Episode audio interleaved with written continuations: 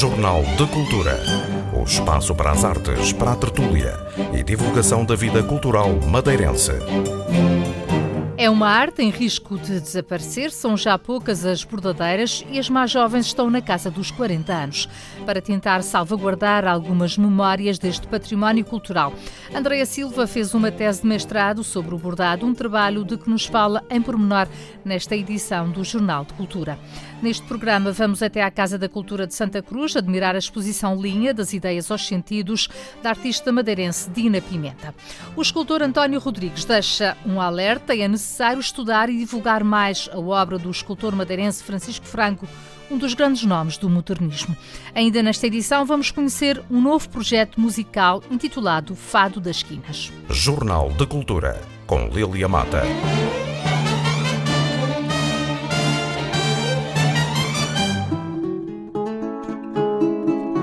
Nasceu no seio de uma família de bordadeiras no lugar da Serra Campanário, Conselho da Ribeira Brava.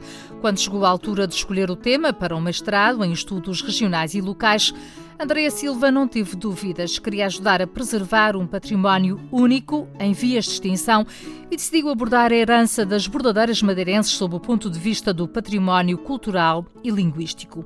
Depois de falar com 24 bordadeiras de vários sítios e gerações diferentes, Andréa Silva conseguiu organizar um glossário com 340 entradas. Fica salvaguardada essa riqueza cultural. O que não está garantido é o futuro da profissão de bordadeira. Panorama atual aponta para a extinção da profissão.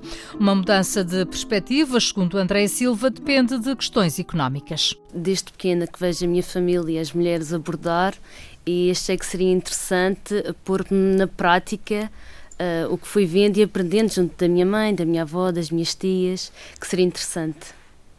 E também tive a tive a oportunidade de fazer no primeiro ano de mestrado um trabalho onde foi possível uh, ver se haveria tema uh, ou informação para desenvolver uma tese de mestrado e assim foi, fez assim o princípio. Uh, esta tese de mestrado incide mais sobre o património cultural imaterial. Porquê? Há expressões, há toda, uh, todo um universo à volta do bordado que, que, as pessoas nem se apercebem, não é? Exatamente, é mais sobre o património linguístico uh, que foi proveniente de uma entrevista realizada a 24 mulheres no Conselho da Ribeira Brava e foi possível uh, compilar uh, um glossário do bordado da Madeira, um glossário que conta com 340 e poucas entradas. E, e, nesse glossário é possível ver que há uma grande variedade linguística, mesmo dentro de um conselho. Há palavras que pessoas na Ribeira Brava conhecem, que em Campanar não, não se registaram. Pelo contrário, também uh, na Tabua, no Campanário, houve palavras uh, sinónimas, digamos assim. Coisas que as pessoas falavam, queriam dizer a mesma coisa, mas tinham maneiras diferentes de nomear isso. E tudo isso ficou registado no glossário. Estamos a falar, por exemplo, de pontos, de, de instru de, dos instrumentos usados, da forma de bordar. Que palavras são essas? Uh, 340 entradas. Tem um pouco de tudo. Foi, foi importante falar tudo e agrupar tudo o que diz respeito à profissão de bordadeira de casa. Porque a tese em si não é, é sobre bordado, claro, mas incide sobretudo na profissão de bordadeira de casa. No glossário é possível encontrar desde os pontos de bordar, claro, os materiais que elas utilizam, agulha, dedal, tudo o que era necessário, e também palavras que não estão diretamente associadas ao bordado, mas que fazem parte da profissão de bordadeira de casa. Por, Por exemplo, exemplo. Uh, na Serra d'Água uma senhora falou do o currículo. O currículo, a senhora dizia que era o nome que davam ao facto de irem bordar uma casa da outra, o, o saírem de casa para ir para a casa de outra senhora, designavam como o currículo. E tudo isso foi compilado. Hum. Há também aquele, uh, não sei se ainda existe, o trabalho, as agentes que traziam antigamente, isso ainda se verifica hoje em dia? Uh... Sim, sim, nas zonas mais, mais rurais ainda se verificam as agentes. Levam os bordados do Funchal uh, maioritariamente do Funchal, que é onde estão centradas as casas de bordado, para as zonas mais rurais e depois acabam por distribuir para as restantes bordadeiras. Havia uh, já uh, bibliografia sobre, sobre este, estes aspectos relacionados com o bordado ou isso foi praticamente do zero. Como é foi? foi um pouco complicado encontrar informação específica sobre as bordadeiras de casa. Sobre o bordado, claro que há, porque é um produto regional muito conhecido, há informação, há um pouco a compilação histórica, tudo isso. Mas sobre as bordadeiras em si, há poucas notícias e as notícias falam sobretudo da, das dificuldades que elas sentem. Não há nada, uh, não havia nada que fizesse um apanhado da história, da legislação. E nesse aspecto foi um pouco complicado. Por isso é que a tese em si eh, baseou-se muito na legislação. Foi legislação atrás de legislação para conseguir apanhar toda a informação que se encontrava então dispersa em decretos, em regulamentos, isso tudo consegue-se ver o evoluir, no fundo, do trabalho, ou da valorização ou não do trabalho das bordadeiras. Como é que foi esse, esse, esse, essa evolução? Foi uma, uma evolução uh, gradual foi aos poucos. A bordadeira inicialmente nem estava incluída na, na, regulamentação relativa ao bordado da madeira. Havia regulamentação para as pessoas que trabalhavam nas fábricas do bordado da madeira, mas as senhoras que trabalhavam fora, quer bordadeiras, quer costureiras ou outras, não estavam incluídas nessa legislação. E foi aos poucos que uh, isso foi melhorando, foi acontecendo essas melhorias. A última grande evolução penso que teve a ver com a reforma, a possibilidade de reforma das bordadeiras de casa.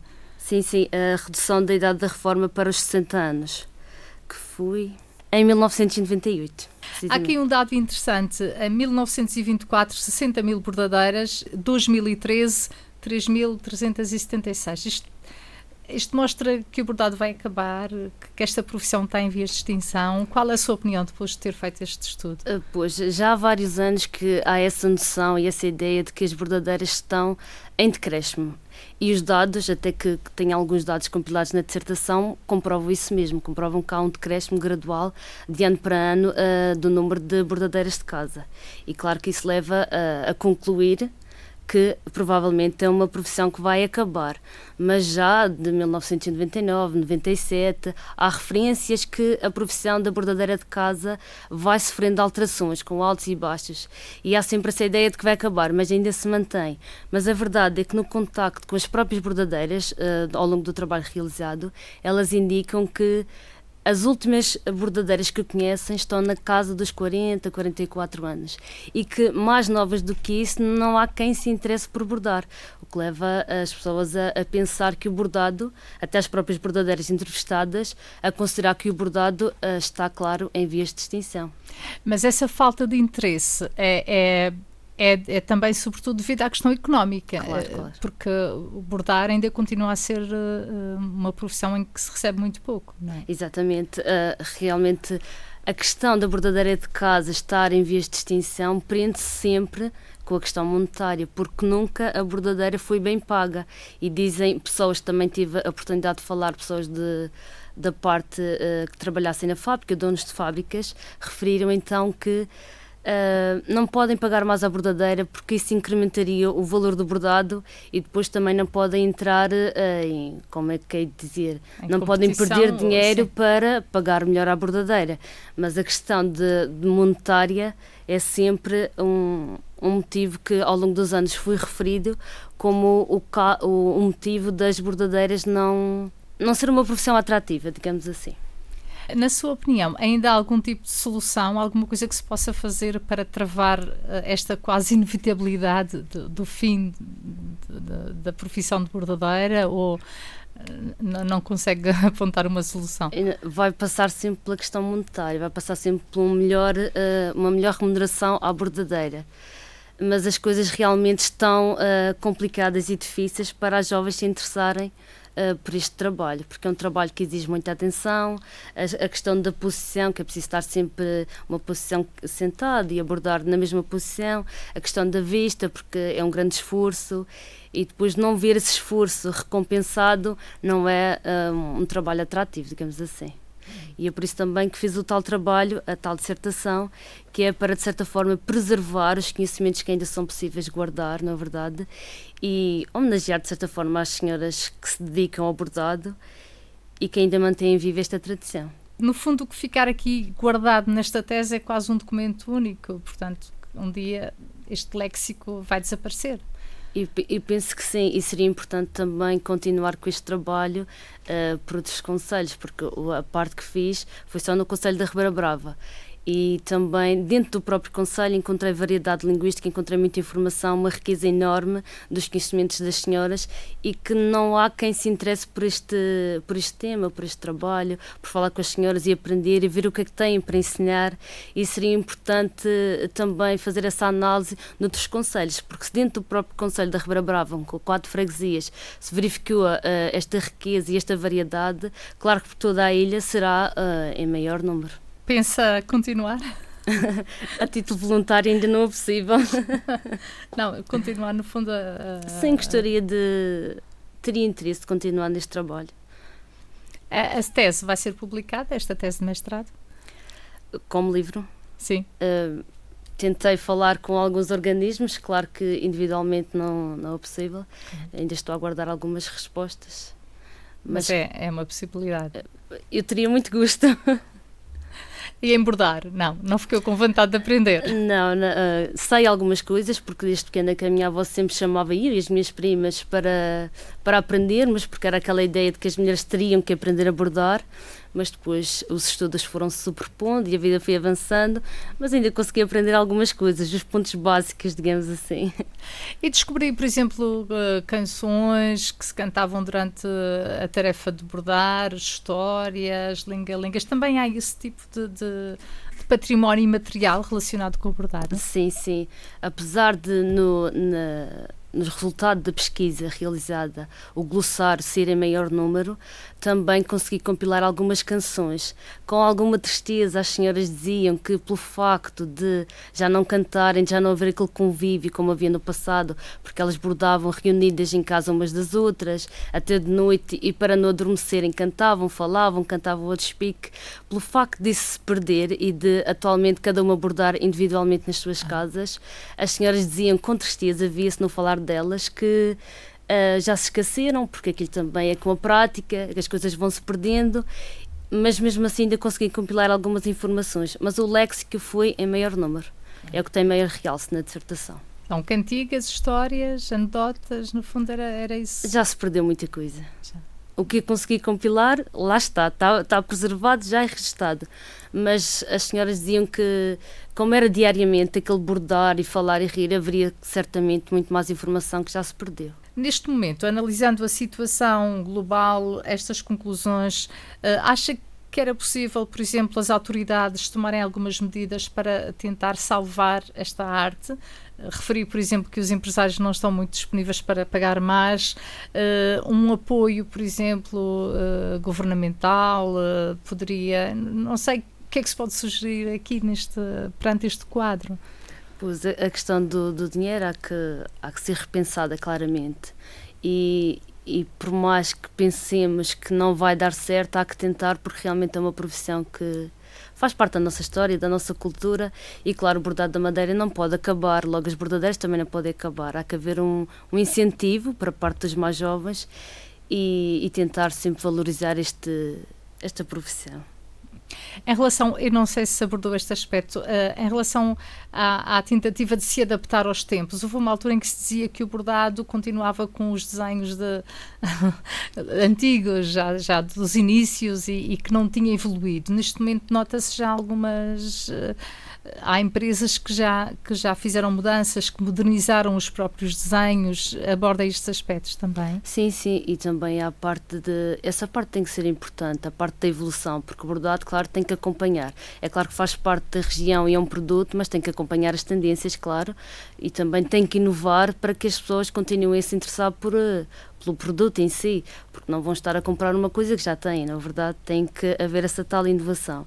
E já se verifica atualmente, até as próprias bordadeiras para consumo próprio já vão atualizando e não, não fazem só aquela ideia de bordar as toalhas grandes como no passado, e isso já não é assim, já há coisas mais atuais e que até ficam bem, até próprios desfiles de moda já se adaptam ao bordado da, bordado da madeira já utilizado. Penso que sim, que já há uma evolução. Portanto, só falta aspecto. mesmo resolver a questão financeira para manter. Uh, Sim, mas isso já, já é visto há muitos anos que esta questão, essa questão tem que ser resolvida. E é muito complicado. A riqueza de uma arte que está a desaparecer se nada for feito. Um dia o bordado da madeira fará apenas parte da história. Jornal de Cultura.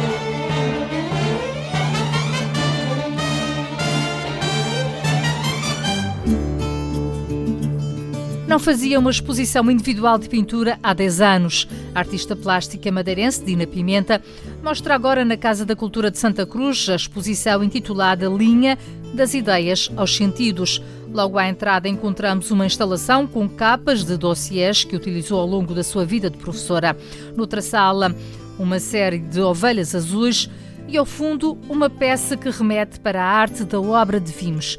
Dina Pimenta lamenta que esta arte esteja a desaparecer e apela para que alguém utilize a criatividade no sentido de a tentar salvar. Realmente há 10 anos que eu não faço uma exposição individual porque uh, é preciso um espaço, um tempo para amadurecer as ideias. É um espaço, um tempo para arranjar os meios, as condições. É preciso um espaço, um tempo e o lugar para fazer as coisas.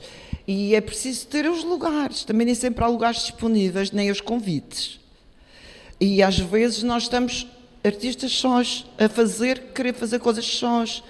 Estamos numa solidão interior, embora estejamos realmente a conversar com pessoas que se questionam também como nós, que têm ideias também bonitas e interessantes como nós. Portanto, este, este percurso faz falta.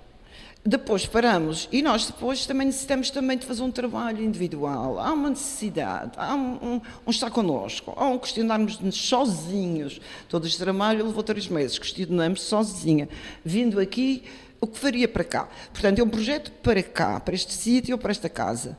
Depois, a, casa é casa. A casa é um lugar, e vou ser hóspede e vou estar aqui. As minhas peças são hóspedes, vão estar aqui comigo. Eu sou uma visita. E tenho uma visita ali à entrada, que é a minha visita. Aquela visita está relacionada com o meu lugar de educadora, de professora, onde eu tive dossiês, onde eu tive quanta coisa lá dentro, onde eu guardei tantas coisas lá dentro, criei aquele módulo e aquela peça que vai voando, que se calhar pousou ali dentro, e vai ser mutante, e eu chamo visita mutante. E depois, esta escultura que eu tenho aqui é realmente uma questão que abordei inicialmente num estágio em 1981, que esteja novinha mais, e bastante jovem, porque eu tive essa sorte, ter eh, bons colegas de estágio e ideias que se cruzavam nesse estágio e uma questão que me acompanhou sempre eh, tem a ver com o artesanato, o nosso próprio artesanato. E daí até hoje, portanto, dessa fase em que nós educávamos os nossos alunos, o projeto eh, educativo levava-nos também para esses trabalhos, nós educávamos as pessoas para perceberem o nosso potencial. Mas depois mudei para outra área, eh, eh, também estava com os meus alunos da geometria, estava com os meus alunos de oficinas de arte, mas uma vez quis fazer esta peça para o concurso Henrique e Francisco Franco, na altura ele estava em desenho, mas não tive a oportunidade de construir porque o templo e isto leva-me a coisas que eu não sei soldar, eu tinha dificuldade em soldar. E aqui tive um amigo, Daniel, que me ajudou. Eh, este, eh, esta pessoa amorosa que não é um artista, mas veio-me dar uma ajuda porque esta questão de querer fazer determinadas coisas e não tenho jeito para elas, eu tenho que recorrer a quem me ajuda. E tive este ajudante. Este molho de vimas que está com, digamos que está em extinção, que eu tenho, tive dificuldade para o comprar, para o arranjar, para eu conseguir, eu, eu, já o tinha há muito tempo, mas de caruncho. E então tive que arranjar um outro que substituísse aquele tal. E então trouxe este molho recente. Mas este molho andei à procura até chegar a consegui-lo. Tem aqui um viminho novo, à volta deste, deste apanhado que representa o atual, o potencial que ainda poderá haver nisto, o, futuro deste, digamos, deste, deste nosso, digamos, deste nosso potencial arsenal.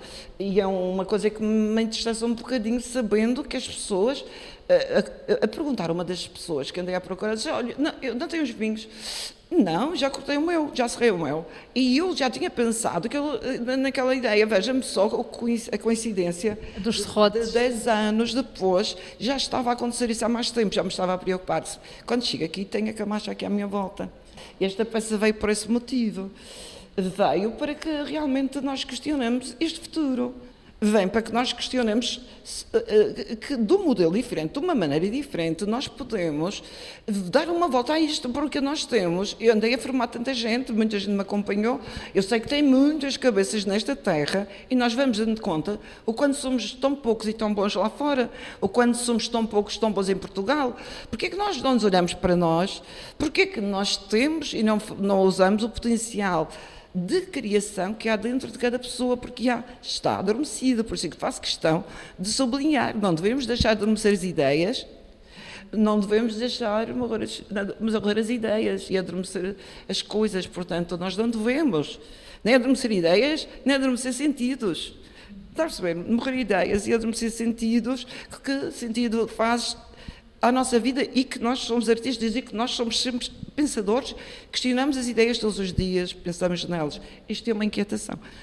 Esta série das ovelhas azuis, esta, ovelhas azuis. Esta série das ovelhas tem a ver com os meus alunos, para mim, e, e conforme as faixas etárias dos meus alunos, e eu dizia muitas vezes para mim, e dizia quem estava perto de mim, ao, marido, ao, aos familiares mais próximos, agora vou cuidar das minhas ovelhas.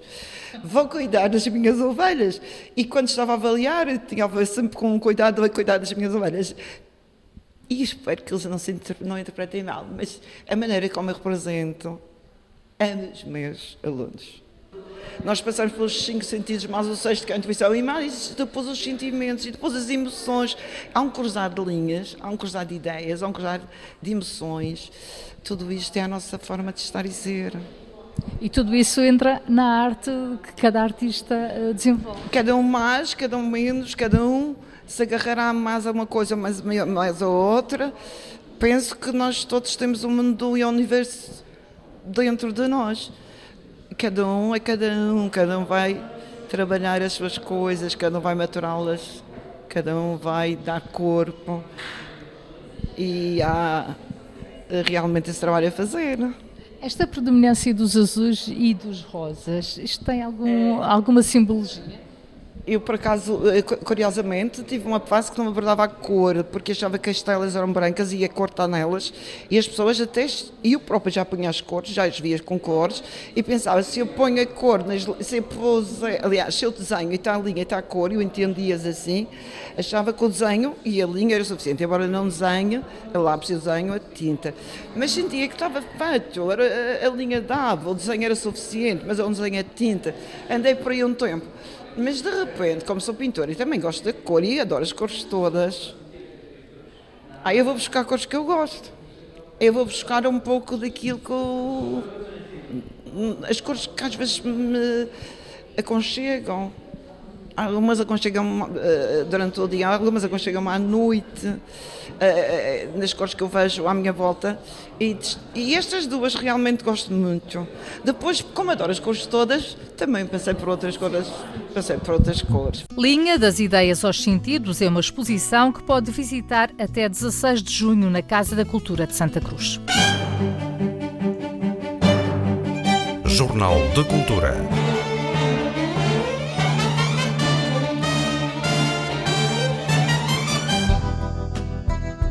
Um alerta do escultor e professor universitário António Rodrigues. O escultor madeirense Francisco Franco está pouco estudado e merece também mais divulgação. Numa conferência que assinalou no Museu Henrique e Francisco Franco o Dia dos Monumentos e Sítios, António Rodrigues debruçou-se em especial sobre as obras que Francisco Franco fez na Madeira nos anos 10 do século XX, quando foi obrigado a regressar de Paris. Na opinião de António Rodrigues, muitos madeirenses simplesmente não têm noção da importância do escultor modernista Francisco Franco. Ele, estando em Paris, interrompeu porque lhe tiraram uma bolsa e depois veio a Primeira Guerra Mundial e ele veio para a Madeira. Há quatro trabalhos de referência, dos quais eu gosto bastante, dos deles com um sabor à arte nova, que tem que ver com o anjo que está na, no, na campa de Rocha Machado e o cabeça do aviador, e também o Monumento à Grande Guerra e o, e o Zarco, o Zarco que está no Terreiro da Luta. É modernista, mas as pessoas às vezes não entendem, porque ele nunca foi, ele apanhou uma altura em que o modernismo entrou numa época muito radical, uh, havia tudo e mais alguma coisa. Uh, radical mesmo, até desde a arte, anti-arte, uh, entraram nos conceitos mais uh, absurdos, inclusive a própria anti-arte, que culminou no dadaísmo, etc, etc. E ele sempre foi fiel a um estudo rigoroso de que ele foi, foi alvo, portanto, desde, desde miúdo aqui na Madeira, com o pai, que foi aluno do pai, e depois em Lisboa e depois em Paris, nomeadamente ao corpo humano e, portanto, ao, ao, ao, rigor escultórico com conhecimento de causa. E ele nunca abandonou isso. Agora, o que é bonito do Franco é que ele, não abandonando a figuração, portanto, o figurativismo, eh, entra e é considerado, mesmo por historiadores que não lhe fazem grandes referências, que eu sou crítico a determinados historiadores que fazem referências ao, ao modernismo em Portugal na escultura, para mim está muito por estudar ainda, ele, o, o Canto da Maia, que é açoriano, o Diogo de Macedo, que foi um colega dele, escultor, são escultores pouco conhecidos em Portugal, mas são daqueles que mais. É a primeira geração dos modernistas portugueses. Eh, dos modernistas portugueses, eh, portanto, na Europa, primeira geração. E depois há a estatuária, que já é uma segunda fase dele, mas que ele acrescenta muito com o seu conhecimento e sabedoria, sempre sem cair no classicismo, sempre sem cair uh, no classicismo, porque uh, a mim, a mim isto, uh, ah, estava a falar desta estatuária, esta estatuária uh, é ele, claro, já dentro de, uma, de, um, de um Estado novo em que ele é chamado para isso, porque o António Ferro, que é o homem mão do, do Salazar, é inteligente e vai buscar o melhor que há, e, e, e, neste caso foi ele, ele faz desde o Dom Diniz, o do João III, o do João II, o do João I, faz o Bispo de Lamega, a Rainha Dona Leonor, o Dom João IV, quer dizer, e, faz uma série de trabalhos de estatuária que é considerada do melhor que há. E o Zarco, que é o primeiro que ele faz, que até há, há estudiosos que classificam do zarquismo, porque marcou a estatuária em Portugal. E é um pouco isso que vou falar, ainda que de forma muito sucinta quando refere-se ao Zarco, é o que está na, na Avenida... João Gonçalves Arco, que é pensada, pensada e delineada a primeira proposta, que é uma proposta eh, diferente de, de, de, desta, já ainda nos anos 10, no fim dos anos 10, 18, 1918, 19, e depois uma segunda uma segunda uh, que foi a que foi para, para foi a que foi para que foi 10 anos depois, que foi o Zarco, que é o que está lá, que já é com outro tipo de, com outro caráter, com outra atitude, mas sem dúvida alguma uh, que merece reflexão. E depois, finalmente, uh, eu acho que ele merecia de facto um destaque que ainda não tem, e esse destaque passa pela divulgação, pelo estudo sobretudo. Hoje pode-se fazer teses de mestrado e doutoramento sobre trabalhos do Zarco e está por fazer esse trabalho e publicar, porque é considerado o maior escultor, não é por mim. Eu estudei por um senhor chamado Germain Bazin, um francês, estudei a história da arte nas Belas Artes em Lisboa, os livros desse senhor. Esse senhor, em Paris, na altura, considerou o Franco dos maiores escultores da Europa, na altura. Germain Bazin está está escrito. Muitos madeirenses nem, nem sabem a importância pois, que ele tem. Pois, porque, porque, porque é que eu, eu tenho este... Porque eu é, é uma questão de linguagem e de facto aquele homem é, é, é, as pessoas muitas vezes comparam por exemplo isto é mais ou menos a mesma coisa alguém me aborda e diz assim olha António o Cristóvão Colombo que está na Santa Catarina não é do Franco? Eu digo não Digo não, e digo que é de um Gustavo Bastos, ou já não lembro bem o nome dele, não sei o quê, mas não é E o que é que, para mim, isto, isto revela um pouco a falta de divulgação do que é, porque é mais ou menos como eu perguntar se, sei lá, se um, um texto que eu vejo no diário se é do de Queiroz. É um pouco isso. E eu, claro, eu só não pergunto porque, pronto, porque, quer dizer, quando me perguntam isto, eu vejo, bem, a gente tem que fazer muito trabalho por confundir aquilo, que é uma coisa naturalista, eh, que não recorre eh, aos planos, que não recorre a uma linguagem trabalhada e do, do, como o Franco recorreu, é não entender a linguagem do Franco e não entender quem tem culpa somos nós, não a divulgamos como deve ser. A opinião do escultor e professor universitário António Rodrigues Francisco Franco tem uma obra vasta, de qualidade reconhecida a nível internacional, uma obra que merece ser mais estudada e melhor conhecida pelos madeirenses. Jornal de Cultura.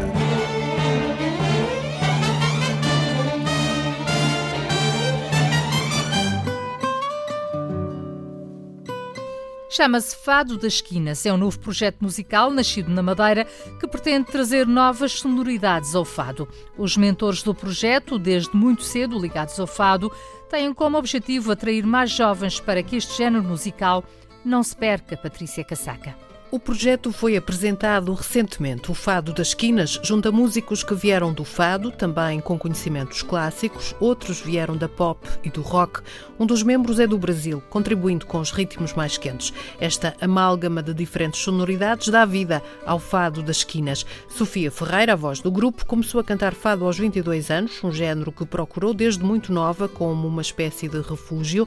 Depois deixou de cantar durante algum tempo. Quando conheceu Pedro Marques, o projeto começou a ganhar forma.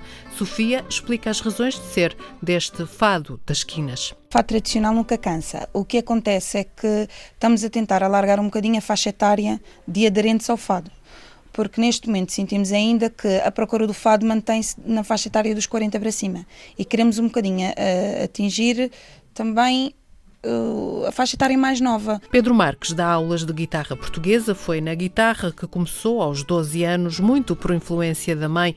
É filho da fadista Alexandra Souza, a quem acompanha em muitas casas de fado. Agora o grupo quer recorrer aos diversos sons da world music para dar nova vida ao fado. A fórmula encontrada foi dar uma pequena volta ao fado, mantendo as raízes, mas com ritmos diferentes e conquistar desta forma os mais novos. Mas afinal, porque não gostam jovens jovens de fado, Pedro Marques tenta explicar. Eles, eles associam a Amália Rodrigues, aquele tempo de, de, de, antigamente, e o fado, aquele fado mais cansativo, mais melancólico.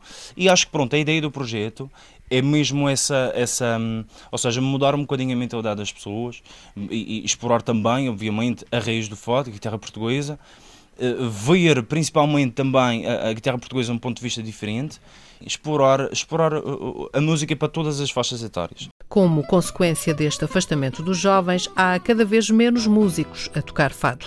Infelizmente, sim.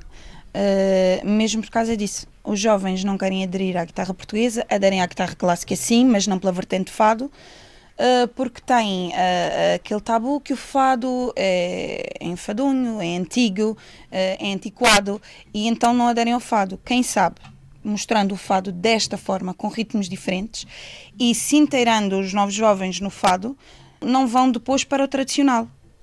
Ah, porque isto também pode ser uma chamada de atenção. Podemos fazer assim e podemos fazer o tradicional.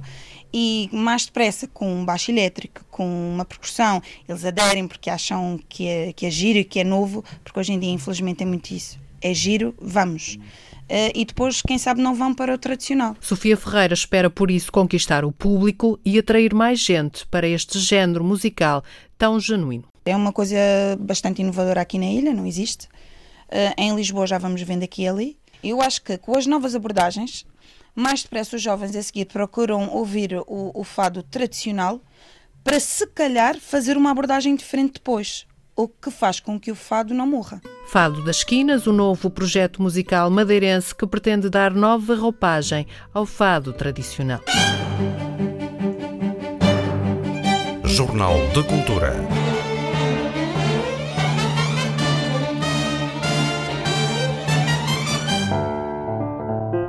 Intitula-se originalmente Comum, um livro de poesia lançado recentemente por um jovem madeirense. Pedro Costa Rodrigues tem apenas 21 anos, é estudante de Direito e escreve desde muito cedo. O livro, com 45 poemas, foi a forma que encontrou para homenagear a avó, a antiga apresentadora da RTP Madeira, Anabela Dionísio. O livro é, são essencialmente 45 textos poéticos em, em homenagem à, à data de nascimento da minha avó. E, e, o porquê da poesia? A poesia é, é um âmbito muito pouco regrado. Eu, como, tal como já referi ao Paulo Jardim, eh, no programa Casa das Artes, eu sou estudante de Direito e então precisava assim de, de um escape, de uma evasão uh, a uma vida tão metódica e nada melhor do que, do que termos um livro cheio de, cheio de ilusões e cheio de de caminhos por percorrer e, e, de liberdade de escrita, coisa que a prosa não, não me permite, porque na prosa é necessário seguir um, um fio condutor cronológico, com, com, acontecimentos, com uma sequência, e o, e o bom da poesia é esta, é esta liberdade. E por que a homenagem à avó? Porque a minha avó, a minha avó é uma pergunta muito frequente, mas é muito fácil de responder. A minha avó eh, pode parecer um clichê, mas às vezes o óbvio é também é o mais bonito. Era uma das mulheres da minha vida. A minha avó era não só uma segunda mãe, a minha melhor amiga, e, e é basicamente isso. Há, há, muita coisa para dizer entre a nossa relação, mas o essencial fica, fica aqui. Eu pretendo eternizar o amor que tinha pela minha avó. Quero não só que todos conheçam a minha escrita, mas que percebam uh, que, que um, não, eu não, não faço esta homenagem à minha avó por ser da minha família, não. Eu, eu tenho de chamar da avó porque é essa a designação familiar que, que é terei de denominar. Mas a verdade é que a minha avó, tal como já referi, é a minha melhor amiga. E quero não só que toda a gente conheça a minha escrita, a minha poesia, e, mas a verdade é que dois destes textos que abraçam o livro são dedicados à minha avó para que fique realmente firme o amor que eu tinha por ela e tendo em conta que ela já não está cá, e então para que todas as pessoas possam saber o, realmente qual o sentimento que eu, que eu tinha por ela e tenho e terei. Indy para mais era uma figura pública, uma figura conhecida da sociedade madeirense. Sim, sim, é verdade. A minha avó era, podemos dizer que era adorada por todos. A minha avó, eu acho que eh, rebenta com o padrão de, de com, a, com, a, frase conhecida não, não é possível agradar a gregos e troianos. A verdade é que a minha avó agradava a gregos e a troianos. Eh, tinha um sorriso contagiante e, e é isso que nos cativa a todos e, e que, que, eterniza na, na memória de, de, toda a gente. O livro é editado pela Chiado Editora, custa 10 euros e parte desse valor reverte a favor da Associação de Paralisia Cerebral da Madeira. Pedro Costa Rodrigues está já a pensar numa segunda obra. Esta edição do Jornal de Cultura teve apoio técnico de Miguel França e sonorização de Paulo Reis. Fique bem. Jornal de Cultura espaço para as artes, para a tertúlia e divulgação da vida cultural madeirense.